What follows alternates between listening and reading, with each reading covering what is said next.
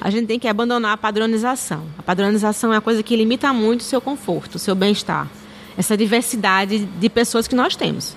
E começar a entender que a gente tem que proporcionar situações de, de ambientes né, de aprendizagem que possam acomodar o maior número de pessoas.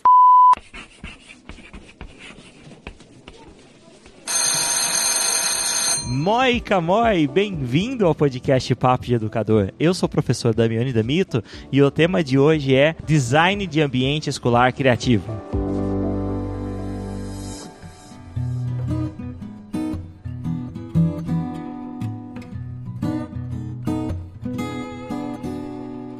Muito bem, muito bem. Bem-vindos a mais um podcast Papo de Educador. E dessa vez gravando, assim como o episódio anterior, à beira-mar na cidade de Recife durante o congresso contra o E. E eu trago para vocês, eu estou muito bem acompanhado pela escritora do livro que está sendo lançado aqui durante o evento chamado Design de Ambiente Escolar para Aprendizagem Criativa, que é a professora Thaisa Sampaio Sarmento. Ela é professora da UFAL, da Faculdade de Design, e vai conversar um pouquinho com a gente aqui sobre as descobertas, sobre aquilo que ela, que ela tem respirado nos últimos anos relacionados ao design físico de aprendizagem, que é um tema que a gente vira e mexe, a gente comenta de bastante, de forma bastante superficial. Gravamos um episódio também, só que foi bem curtinho sobre esse assunto. Então seja bem-vinda pela primeira vez ao Papo de Educador, Thaisa. Oi, oi, Damione. Que prazer estar aqui. Muito feliz com esse trabalho estar tá ganhando esse espaço, né? A gente sabe que o estudo de arquitetura ele fica muito na caixinha da arquitetura então, assim, é, eu estou feliz com esse resultado porque a gente conseguiu fazer um diálogo entre a educação e a arquitetura que é uma coisa que os arquitetos se preocupam enquanto profissionais quando fazem os projetos das escolas, mas que não há um aprofundamento como deveria ser, né, no, no dia a dia da profissão, do escritório de arquitetura, de pensar realmente como trazer um melhor ambiente para que você consiga aprender com conforto com ergonomia, com ambientes mais flexíveis. Então, assim, esse, esse trabalho do livro, ele é um trabalho que durou alguns anos, né, para a gente chegar nesse resultado. Desde 2014 que eu venho estudando esse tema na verdade, como eu sou professora do curso de arquitetura, então me interessa esse ambiente no qual eu também estou lecionando, já que eu tenho essas duas funções, como professora e, e como arquiteta. Então, me, me preocupava muito é, ver esses espaços da própria universidade mesmo, da UFAL e outras universidades onde eu, que eu frequentei, espaços que não estavam adequados à aprendizagem, feitos por arquitetos. E via, me, me questionava muito como tornar esses ambientes mais agradáveis? Para que o aluno ficasse mais satisfeito, mais feliz, se sentisse acolhido, né? A gente sabe quanto que a escola representa uma força né, de, de, de aprendizagem, mas uma, uma força no sentido de talvez assim repelir o aluno, às vezes de deixar uma impressão de que é um lugar opressor. E a minha ideia era justamente tentar desmistificar um pouco isso tirar esse peso do ambiente escolar como uma coisa opressora e deixar esse ambiente mais legal, mais bacana, mais flexível. Então a ideia desse, dessa pesquisa foi justamente nesse sentido. A gente tentar trazer parâmetros, subsídios arquitetônicos de conforto para que esse ambiente escolar pudesse ser mais legal, mais bacana não apenas mais bonito, porque a gente acha que ser bonito é, já é maravilhoso, né? Então, ser bonito é fantástico, colorido, um mobiliário novo, com um design legal, mas eu estou querendo ir mais a fundo, estou querendo ir nos princípios de projeto. Como fazer essa ligação entre a arquitetura e a educação para que o ambiente favoreça a aprendizagem? Eu acho que essa é uma área tão negligenciada na educação, né? A gente fala muito sobre tornar a educação, tornar a metodologia, utilizar a metodologia centrada no estudante, tornar a aula centrada no estudante. A gente tenta montar objetos de aprendizagem, a gente tenta fazer tanta coisa, mas com muita frequência nós negligenciamos o próprio ambiente, ou seja, o ambiente muitas vezes ele não é centrado no estudante, ele não, ele não co colabora, né, com, com essa com essa proposta. E eu queria fazer para você talvez a pergunta de um milhão de reais, né? Por quê? isso é tão negligenciado? Você, você conseguiu achar essa resposta à pergunta? É uma pergunta difícil de responder. Mas, assim, eu acredito que a profissão de arquiteto e urbanista né, já é uma profissão difícil nesse sentido de você é, ter uma especialidade única. Você se forma arquiteto e urbanista para trabalhar a edificação como um todo, de qualquer tipologia, já é um universo. A casa, o edifício, o apartamento, o condomínio, a rua, a calçada, a praça, a praia, é, a paisagem da cidade. Então, assim, a gente trabalha todos esses ambientes. Então, isso é uma gama, assim, interminável de temas dentro da arquitetura. São cinco anos o curso de arquitetura. Você sai formado, né, como um arquiteto urbanista generalista, para atuar em praticamente tudo. E depois você tem que procurar se especializar como qualquer outro profissional de qualquer outra área.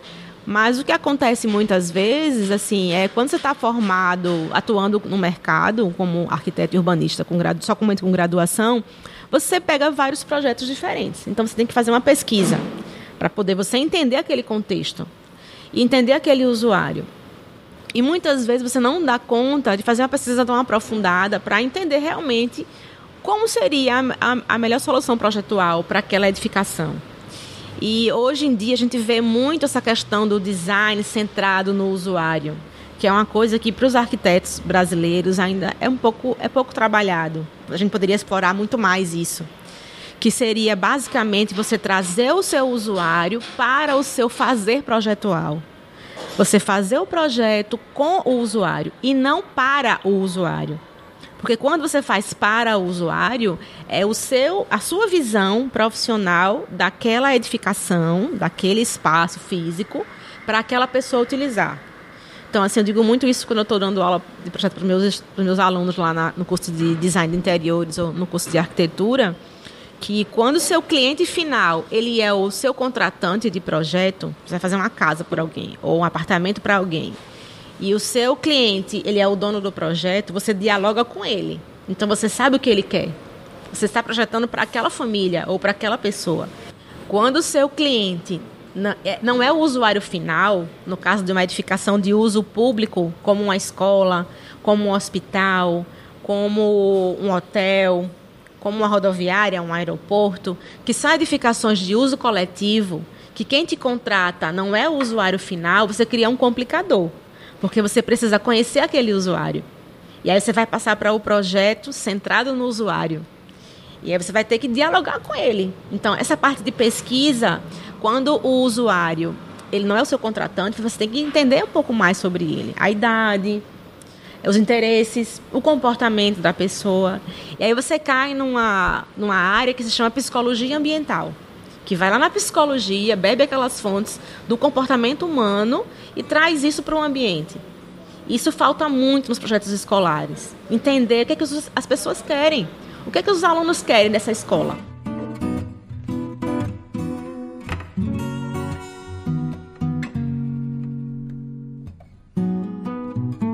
Sua fala ela, ela tá muito é, de acordo com as metodologias que nós falamos, por exemplo, da construção de currículo, ou vamos trazer isso num ambiente mini, né? Ou seja, dentro da sala de aula, nós falamos, olha, quando nós vamos definir formas de avaliar um aluno, por que não trazer isso para o aluno? Falar, olha, nós precisamos te avaliar, as rubricas são essas, como que nós podemos, como que você quer ser avaliado, é, ou então, muita coisa pode ser dividido com o aluno, né? Acho que, eu acho que, uh, quando você fala isso, acho que me, me vem muito dessas discussões que nós tivemos em relação a isso, né? O design também. É, você, eu já conversei com você off-topic, né? E você aqui do podcast Papo de Educador já ouviu falando tantas vezes isso. Eu vejo isso muito acontecendo na Finlândia. Eu visitei algumas escolas de educação infantil e eu achei muito interessante que os playgrounds, né, algumas áreas, algumas áreas é, de uso coletivo, né, elas eram todas diferentes uma das outras. Na verdade, todas as escolas lá são diferentes e me, e me apaixonei por isso, né.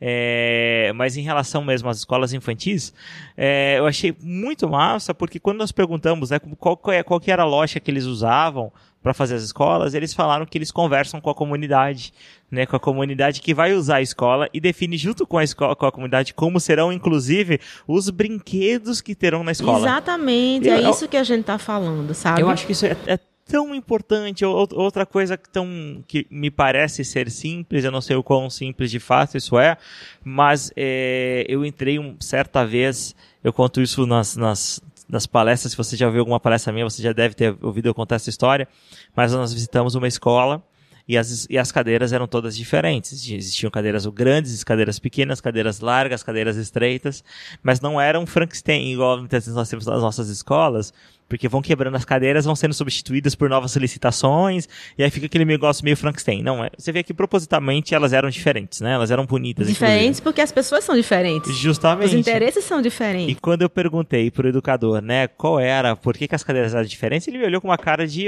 por que, que você tá fazendo essa pergunta? Eu não compreendo. É muito estranha. É tão óbvio, né? E aí eu fiquei com aquela cara de bobo, né? Falei, mas tá, por que, que é diferente? Ele falou, é, justamente isso.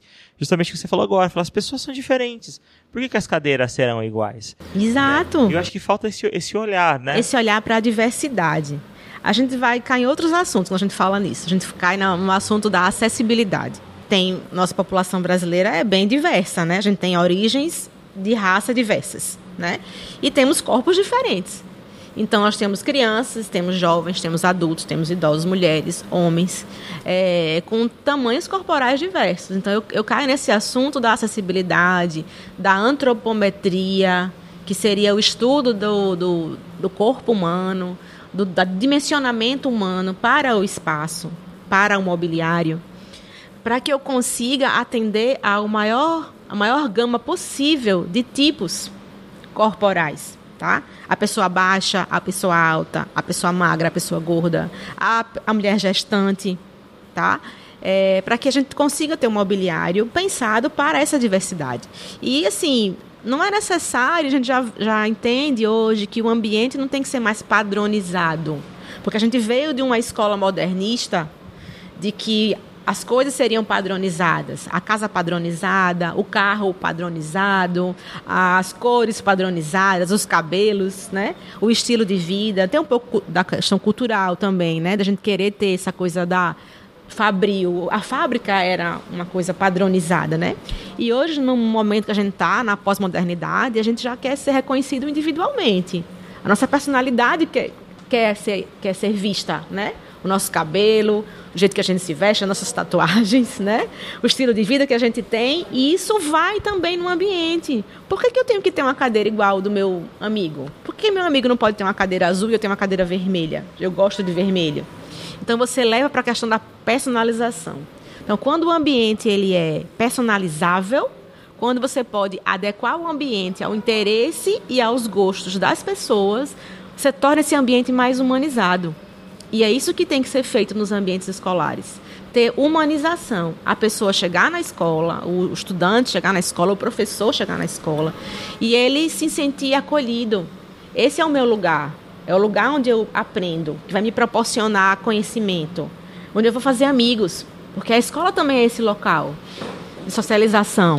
Você sabe, Thaís, aqui lá na, na, Claro, eu vou ter que mencionar a Finlândia várias vezes, que Mas é... a Finlândia é maravilhosa mesmo, ah, pode eu, mencionar. Eu acho. As escolas finlandesas são é. exemplo de escolas, assim, de destaque. Tem grandes arquitetos trabalhando com escolas finlandesas, a gente usa eles como referência. E eu, eu, eu acredito e acho que eles fazem muito jus a essa fama na Universidade de Ciências Aplicadas de Ramenina, no campo onde eu ficava, eu ficava muitas vezes dentro da, da, do ambiente escolar até 10, 11 horas da noite, muitas vezes até o segurança me convidar a, a, a, a eu voltar para a minha casa, porque assim, era, o ambiente ele é todo propício para executar as minhas as atividades que eu estava fazendo. De maneira que eu não me sentia desconfortável, eu não me sentia agoniado para ir embora, muito porque se eu estava desconfortável, eu trocava de cadeira, eu trocava, eu ia pro sofá, ia pro puff, eu você ficava pode tirar em pé. o sapato e ninguém vai olhar para você e dizer ele tá sem sapato. Ex exatamente. Eu pegava a almofada, trocava a almofada, levantava a cadeira, é, ficava muito estressado, eu ia para a sala de relaxamento, naquelas cadeiras de massagem, tipo aquelas cadeiras de shopping mesmo né? Então ia para a sala de relaxamento, ficava ali alguns minutos e muitas vezes essa sala ela era, não era individual, então assim eu, eu ia com quem estivesse trabalhando comigo e lá enquanto a gente fazia massagem a gente ficava trocando ideia e é engraçado que é, é incrível como que isso faz diferença, né? E, e aí, o que acontece dentro das nossas escolas brasileiras, é, muitas vezes nós achamos estranho que ao, ao, final de, sei lá, cinco ciclos de 45 minutos de aula, de 40 minutos, 50 minutos de aula, o nosso aluno, ao bater o sinal, o nosso aluno saia correndo para ir embora. E às vezes a gente fica estressado, às vezes como professor, querendo entender por que, que ele tem essa angústia de ir embora. E acho que é muito fácil. Se você foi aluno, se você esteve no lugar dele, se você esteve sentado durante 5, 6 horas por dia na cadeira que ele está, é muito fácil de entender isso. Eu mesmo é, tenho um estereótipo grande e a, a, a, minha carteira, quase durante toda a minha idade escolar, né, na educação básica, a minha carteira ficava apoiada sobre a minha coxa e não, e não sobre o piso. Ou então ela tinha que ficar afastada do meu corpo e eu tinha que me dobrar para poder escrever. Isso é extremamente desconfortável. Né? E aí, aproveitando falar sobre uh, as nossas escolas brasileiras, quais são os erros mais comuns nas nossas escolas, Thaisa? Olha só, acho que a padronização é o erro mais recorrente, né? Nós temos escolas que o formato tradicional da escola é assim, aquele corredor bem comprido, as salas todas enfileiradas, as portas no mesmo distanciamento, de frente umas portas para as outras. Então você vê o colega dando aula na sala ao lado, né? Acaba que atrapalha a questão acústica. É, muitas vezes as janelas estão posicionadas num, numa posição que recebe muito sol. Então nós temos um clima muito quente no inverno, no, no, no verão, na verdade, né? O nosso verão é um verão muito quente. Então a gente acaba tendo desconforto durante a manhã ou no final da tarde, que é o período de maior desconforto térmico, né? eu estou falando de, de, temperatura do sol, eu falo de temperatura e luz. Então, isso causa um desconforto muito grande nas escolas. Tanto que a gente tem muitos estudos é, sobre a questão térmica do, do, do, edifício escolar. Quanto que ele é desconfortável em relação a esse calor que o nosso país tem, né? A gente tem muita energia do sol mal aproveitada é e às vezes desperdiçada. E essa energia excessiva causa desconforto no nosso corpo. Se você senta numa cadeira que ela está do lado da janela, você tem uma visão bacana do lado de fora. É, é muito bom ter a visão do exterior, ver um jardim, ver o pátio, às vezes ver até a rua mesmo. Mas esse sol que bate na janela, ele te incomoda. Então esse aluno fica muito estressado quando ele está no calor, né? A temperatura é um fator de estresse, de, de, cansaço, de, de indisposição. E esse layout da sala de aula, essas cadeiras de um braço só, de frente para uma lousa, Péssimo. com um professor ali na frente, né, que é o único detentor do conhecimento, né? Essa, esse título de dono do conhecimento já é muito pesado para um professor, né? Então, é um ambiente cansativo e estressante. E se o método de aprendizagem, de ensino-aprendizagem, ele não é participativo, é uma coisa muito impositiva, você tem o estresse de mostrar que você está aprendendo. Você tem um ambiente que não está sendo agradável, que é árido. Eu gosto de dizer que os ambientes são áridos porque não é gostoso de ficar ali, sabe? Não é agradável mesmo. E você está contando a hora de sair esse sino que vai tocar e vai te dar liberdade e todo mundo quer sair correndo, né? Ninguém quer ficar nesse local, né? E tanto que você vê que na hora que bate o sino, eles empurram as cadeiras, empurram as mesas e saem disparada para nunca mais voltar. Inclusive, acho que não, não, não é só as salas de aula, acho que os espaços é, de convivência também acho que são inadequados, né? É, um exemplo, assim, aí, aí nós vamos falar também de diferenças culturais, é muito importante falar isso, né? Existem diferenças culturais muito grandes entre Finlândia e Brasil. Na Finlândia é, tem algo muito interessante que as pessoas elas são muito individuais. Então eles precisam o tempo todo estar tá reforçando é, e criando ambientes que provoquem a colaboração. Inclusive eles às vezes até estreitam corredores para que as pessoas passem mais perto umas Convivam das outras. melhor, né?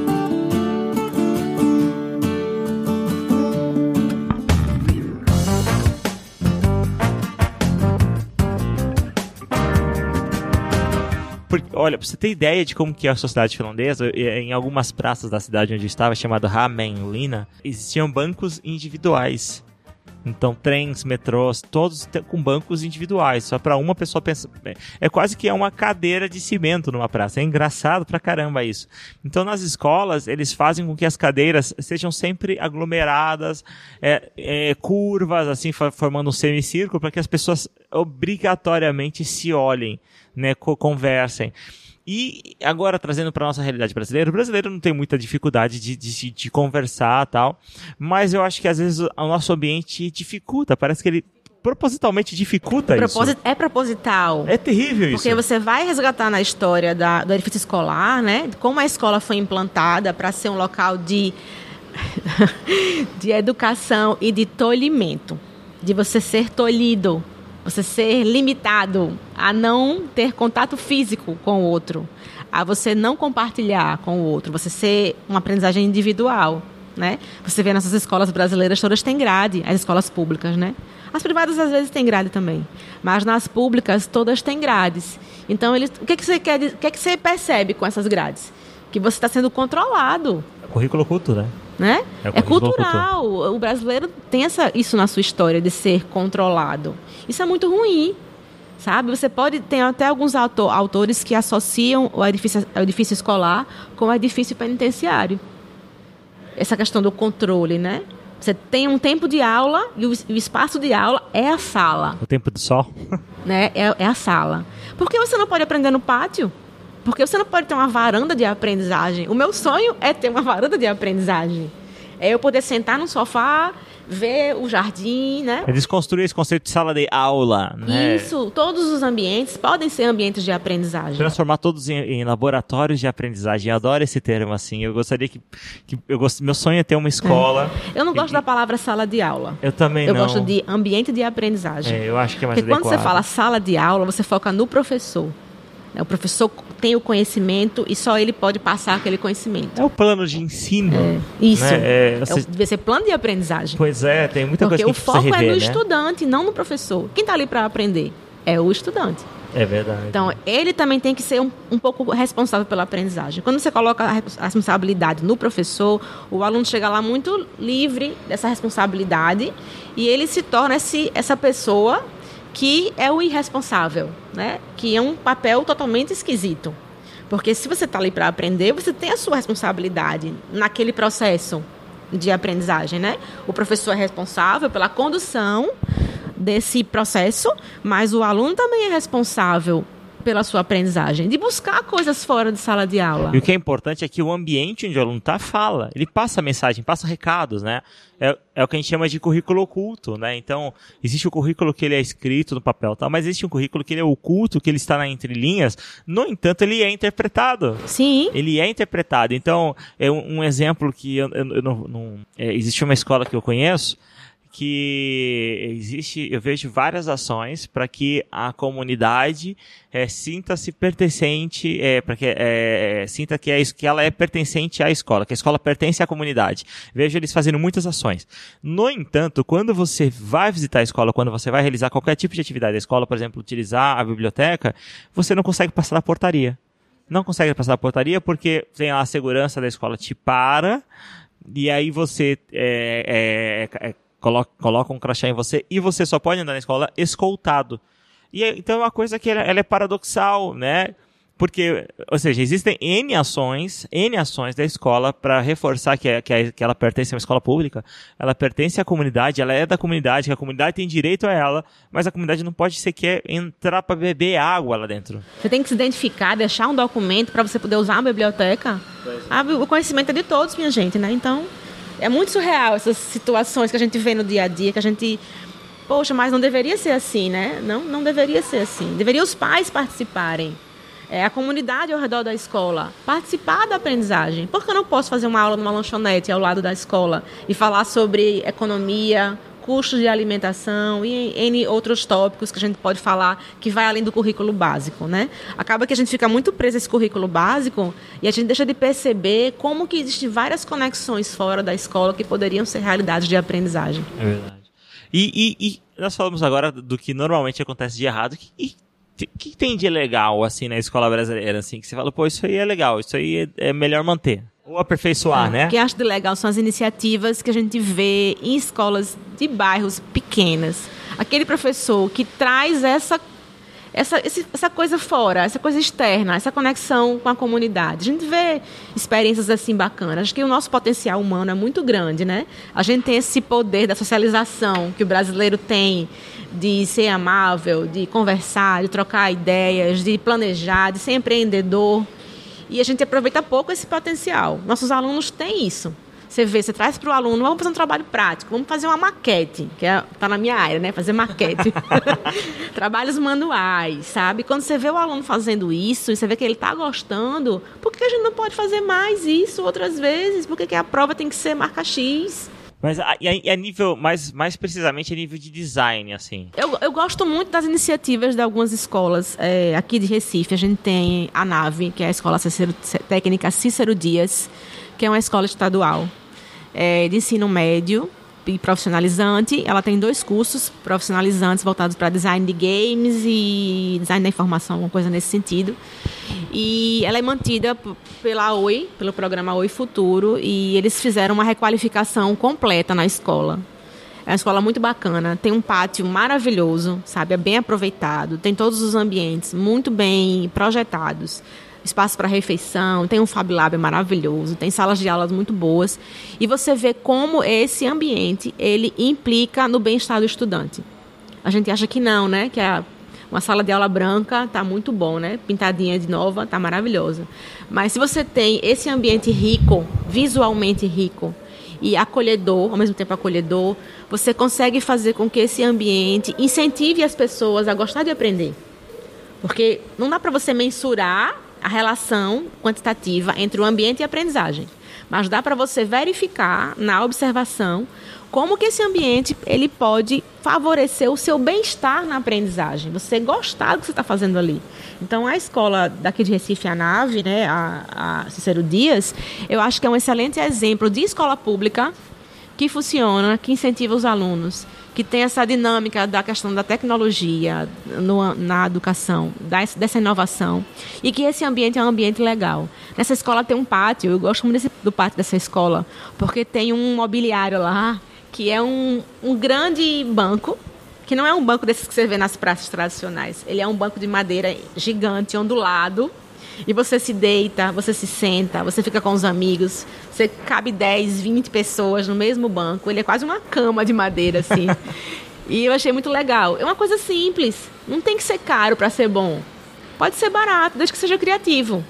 Desde que você consiga construir objetos, elementos do ambiente que tornem esse ambiente legal. Você sabe que numa, numa das oficinas que a gente faz com o Papo de Educador aí, pelo, que nós já fizemos por algumas escolas, a gente toca nesse assunto do ambiente físico de aprendizagem. E uma coisa que sempre aparece é que é, é que é caro fazer, é, é, adequar. E não, não necessariamente. Então, eu imagino que na maior parte das vezes o fator custo não é restritivo. Ele não é um impeditivo para você inovar na questão é, física da sua aprendizagem. Então, não é muito mais caro comprar é, cadeiras diversas, cinco, quatro grupos de cadeira, do que comprar, sei lá, as mesmas 20 cadeiras, 40 cadeiras iguais. Ou seja, o fator investimento não é o diferencial. Né? É importante ressaltar isso. A gente tem que abandonar a padronização. A padronização é a coisa que limita muito o seu conforto, o seu bem-estar. Essa diversidade de pessoas que nós temos e começar a entender que a gente tem que proporcionar situações de, de ambientes né, de aprendizagem que possam acomodar o maior número de pessoas. Uma cadeira estofada, uma cadeira que tenha um banquinho para você colocar as pernas, por que não?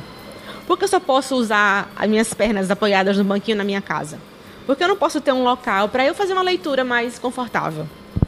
Por que, que eu não posso ter uma mesa de varanda para eu aprender na varanda?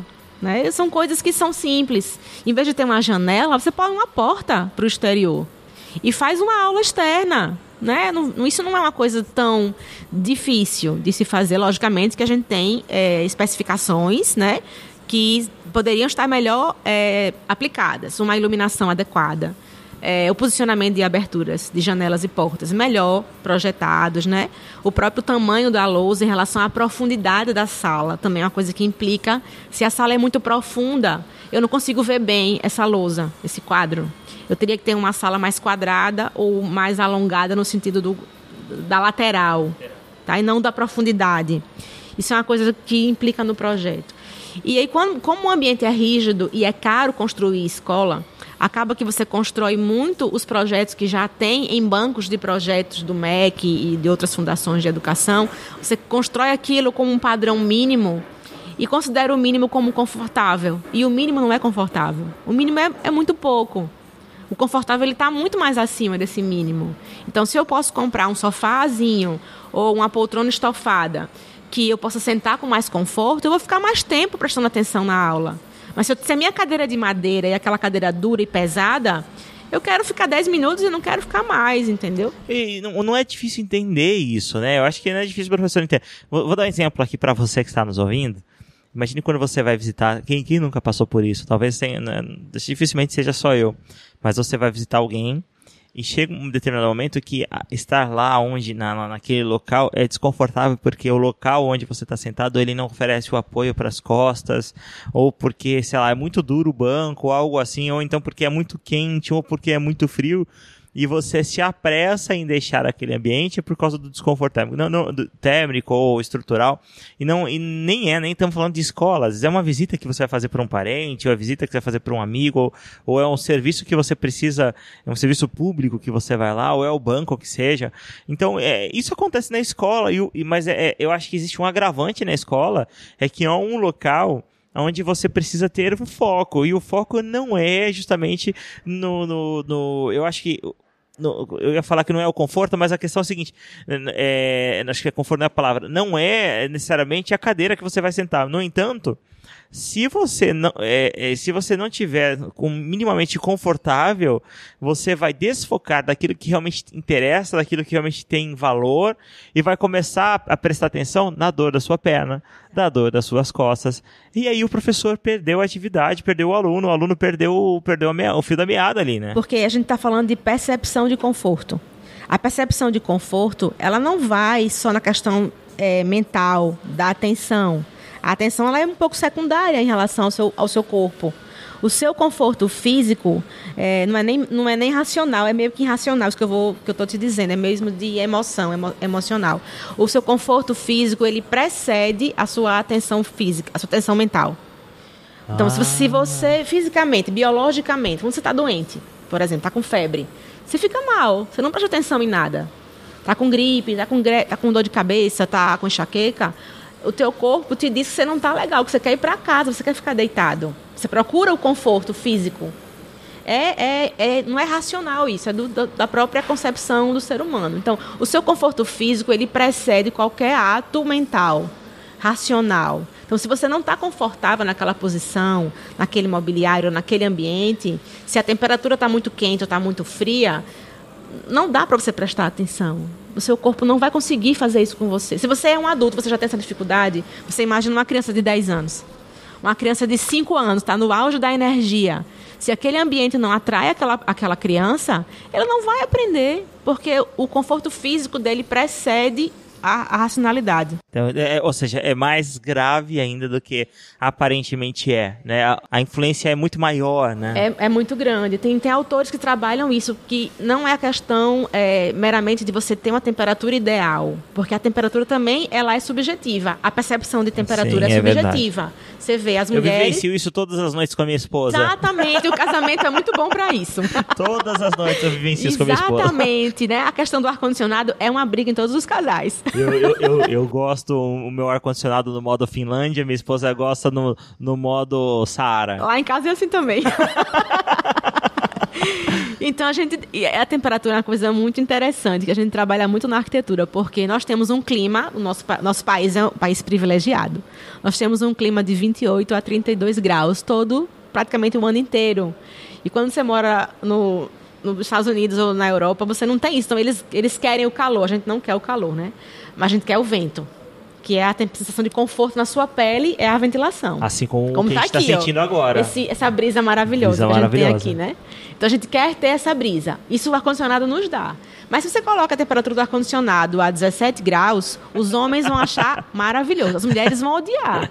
Então, dentro do mesmo ambiente, você pode ter pessoas que estão se achando que está confortável e outros que não estão achando que está confortável. Tá? Então, geralmente o ar-condicionado é uma polêmica. E aí, como arquiteta, né, a minha responsabilidade ambiental do tema é sempre favorecer o conforto passivo, que é você utilizar os recursos naturais para você se sentir confortável. Então, a ventilação na sala de aula, ela é fundamental.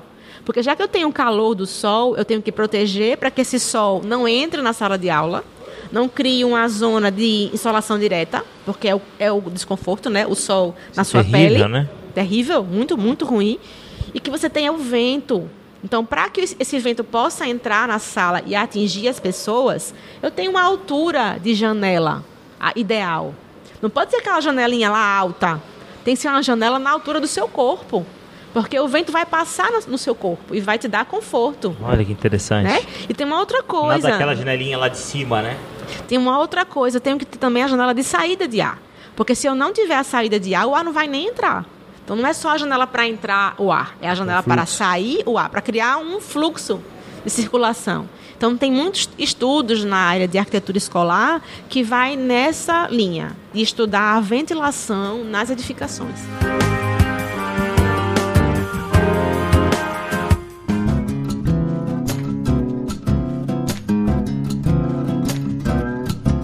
Já caminhando pro final, a gente tem tanta coisa para falar tá tão ainda. bom. Pois é, tanta coisa para falar, mas eu, eu, acho que não poderia falar sobre a questão da tecnologia. Você até tem um capítulo do seu livro que fala sobre as smart classrooms, né? Exato. Então você podia comentar com a gente um pouquinho sobre o papel da tecnologia nessa, nessa no ambiente físico de aprendizagem? Exato. A gente percebe, né, nos últimos nos últimos anos, né, ou desde começo do século 21, quanto que a tecnologia vem crescendo na nossa vida, né? O celular, o tablet, a, o Wi-Fi que a gente usa, a gente não vive mais sem Wi-Fi na vida. Isso também está na escola, né? Já que a escola é vida. A escola não é uma coisa isolada da nossa vida real, né? A escola faz parte da vida daquele estudante. Então, se ele usa um celular em casa, ele quer usar um celular na escola. A gente fica naquele medo, né? Mas eu não vou deixar ele usar o celular porque ele não vai prestar atenção na aula. Porque eu não posso tornar esse celular um objeto da minha aprendizagem. Para que eu faça isso, eu tenho que ter infraestrutura. Eu não posso apenas deixar ele usar o celular que ele tem, o pacote de dados que ele tem da mãe dele ou do pai dele, que paga aquele celular. A escola tem que proporcionar essa infraestrutura de acesso à tecnologia. E isso vai não só na permissão do uso dos, dos dispositivos, mas também na questão de você ter uma rede de internet boa, acessível, né? Que seja controlada para que o uso seja direcionado para a educação, já que a gente, né, não, não dá para a gente também liberar tudo, tem que haver um certo condicionamento, né? Mas que haja uma infraestrutura nesse sentido. Então, os ambientes de aprendizagem, os ambientes físicos, eles precisam acomodar a, os recursos digitais. E isso é uma coisa que a gente não tem. Se você tem uma cadeira com braço, e você quer fazer o uso do laptop do estudante, você não acomoda aquele laptop nessa cadeira com braço né? Não acomoda. Outra, tomadas também. Tomada. Tomada para mim é a parte mais crítica, às vezes. Eu vejo muitas escolas querendo usar e não tem tomada para carregar. Tomada. Aí você quer fazer um trabalho de pesquisa na internet, não tem Wi-Fi na, na escola. Como é que faz isso? Você sabe que eu tenho visto algum, algumas iniciativas de tomada horríveis, horríveis, assim. Sim. Algumas coisas penduradas no teto de maneira bem, assim, assustadora às vezes. E lá na Finlândia, uma das coisas que eu mais gostei é isso, sabia? Essa, essa infraestrutura. E a gente já falou várias vezes aqui que a, não é a tecnologia que faz diferença na, na, educação finlandesa. Ela é um dos, dos elementos, né? Ela é um dos. Eu acho que o professor, o peso do professor é muito maior do que qualquer outro. Eu acho que a gente pode colocar 50% o professor e 50% outras 50 coisas. Então o professor tem um peso muito grande. Mas, quando a gente fala de infraestrutura, é, às vezes quando a gente fala isso, as pessoas elas acham então que não há tecnologia. Não, não, há sim. Ah, e há, é, acho que mais do que um, é, mais do que ter uma tecnologia de ponta, que não é bem esse o caso, mas ela tem a infraestrutura necessária para se utilizar aquilo que é necessário. Exato, que pode ser uma peça teatral, mas pode também ser o uso de um de tablet. Olha, agora, soluções legais, soluções que eu achei massa bem legal em relação à parte da estrutura da sala de aula. Tomadas. Você tem tomada em tudo quanto é lugar. Exato. Em qualquer lugar que no eu corredor, sente. No eu, pátio. A, a, a, eu, Damione, Bero Brasileirinho, aqui Tupiniquim, cheguei lá, o que, que eu ia fazer? Né? Quando eu sentava na sala de aula, eu já procurava um canto onde eu pudesse ligar o meu notebook na, na, na, na tomada. Bobeira que qualquer lugar que eu sentasse eu teria uma tomada acessível. É incrível como que eles fizeram bem isso. E aqui a gente fica brigando para achar uma tomada, né? E, e, quando acha, faz aquela, aquela coisa Gambiarra. assustadora de, de T's ali, de Benjamins, né? Um, um adaptador em cima do outro. E é um né? risco, né? Justamente. É um risco de incêndio, é um risco de você queimar o seu computador, o seu tablet, porque a gente tem que dimensionar a rede elétrica para suportar esse monte de equipamento que a gente carrega. Se você não dimensiona a rede elétrica adequadamente, você está é, sobrecarregando aquela fiação. E de algum modo você pode queimar, chegar a perder os equipamentos. Se houver uma, um princípio de incêndio, se houver uma, uma sobrecarga de energia, você vai queimar tudo que tiver ligado. Então, quando você dimensiona essa rede adequadamente para ter os pontos de energia distribuídos de forma é, adequada, você está tendo uma, uma rede que suporte os equipamentos conectados, né? É e a gente não tem isso nas nossas escolas. a gente tem um mínimo, porque é isso que eu estou te Às vezes nem brigadas de incêndio. Eu fico pensando que haja uma, caso haja uma fatalidade, muitas escolas que eu já visitei, elas não têm extintor. E, que, e, e, e pior, algumas que ainda têm extintor, as pessoas não sabem como usar, nem onde eles estão. E você sabe usar. que as portas estão, são instaladas erradamente nas escolas brasileiras? Ah, é? Não são instaladas para permitir a fuga em casos de, de incêndio ou de algum sinistro. Houve um acidente na escola, houve, sei lá, uma explosão, uma, um incêndio, as portas deveriam abrir para fora, como você vê nos filmes, né, em todo ah, lugar, né? Elas abrem para dentro. Abre para dentro. Então, é quando verdade. você vai fugir, você tende a empurrar para poder você sair mais rápido. Mas se você, a porta abre para dentro, você não consegue fazer isso. Fica aquele acumulado de gente, você não consegue fugir. E lembre que temos grades nas escolas. Então, se houver um princípio de incêndio, uma necessidade de fuga, você não vai passar da grade. A tragédia é iminente. Então a tragédia é iminente, como a gente já viu várias tragédias em vários, em vários locais de ter incêndio, as pessoas morrerem por asfixia, não são não estão nem queimadas, mas às vezes morrem por asfixia dos gases que são liberados em, em incêndios. É uma coisa, então, é uma coisa séria, muito séria. Né? É a questão da séria. segurança nos edifícios escolares é um ponto que merece muito estudo ainda. Muito Olha, estudo. A gente tem que acabar esse papo, mas eu, eu tô acabando com, com um gostinho de quero mais, de, de parte 2 porque tem tanta coisa para falar, né? Eu, eu, participei de uma oficina ontem super legal sobre ambientes inovadores de educação e eu gostaria de trazer o, aqui o caso do, do, de, do que, que a gente fez aqui, do que, que a gente desenvolveu. E eu só quero provocar a curiosidade de você que está nos ouvindo. A gente criou até o, o Educatinder naquilo que dá match na educação. Cara, eu achei fantástico. Tem, é, é, é, um aplicativo que se integra ao ambiente físico. E, então a gente tem ainda sobrou para falar sobre a segurança dos ambientes escolares, sobre os smart, é, as smart classrooms. Bom, então desde já eu te agradeço, já deixo o convite para você estar uma segunda vez e eu gostaria que você deixasse o seu contato, como que as pessoas acham, como que as pessoas encontram o seu livro. Eu agradeço muitíssimo essa oportunidade de estar falando um pouco sobre isso aqui no podcast com vocês, pessoal.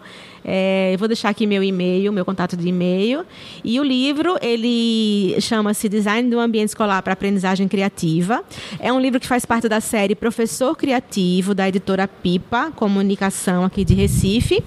Essa série tem seis livros voltados para educação e novas tecnologias. Esse livro, foi, meu livro foi lançado agora no Control E.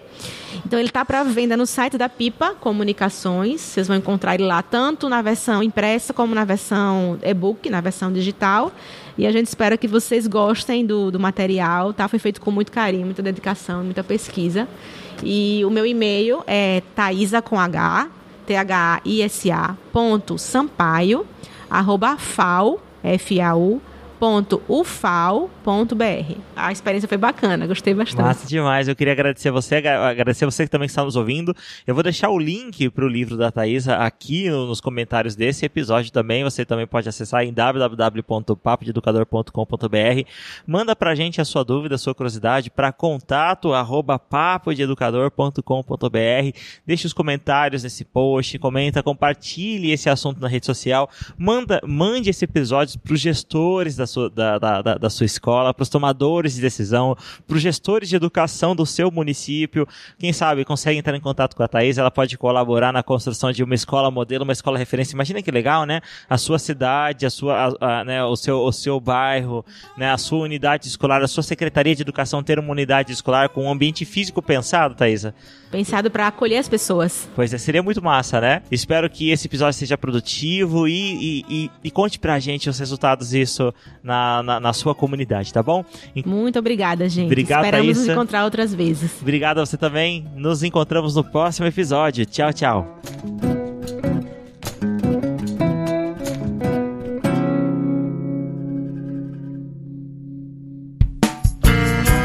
A edição desse podcast foi feita por bancodecerebros.com.br. Podcast Papo de Educador.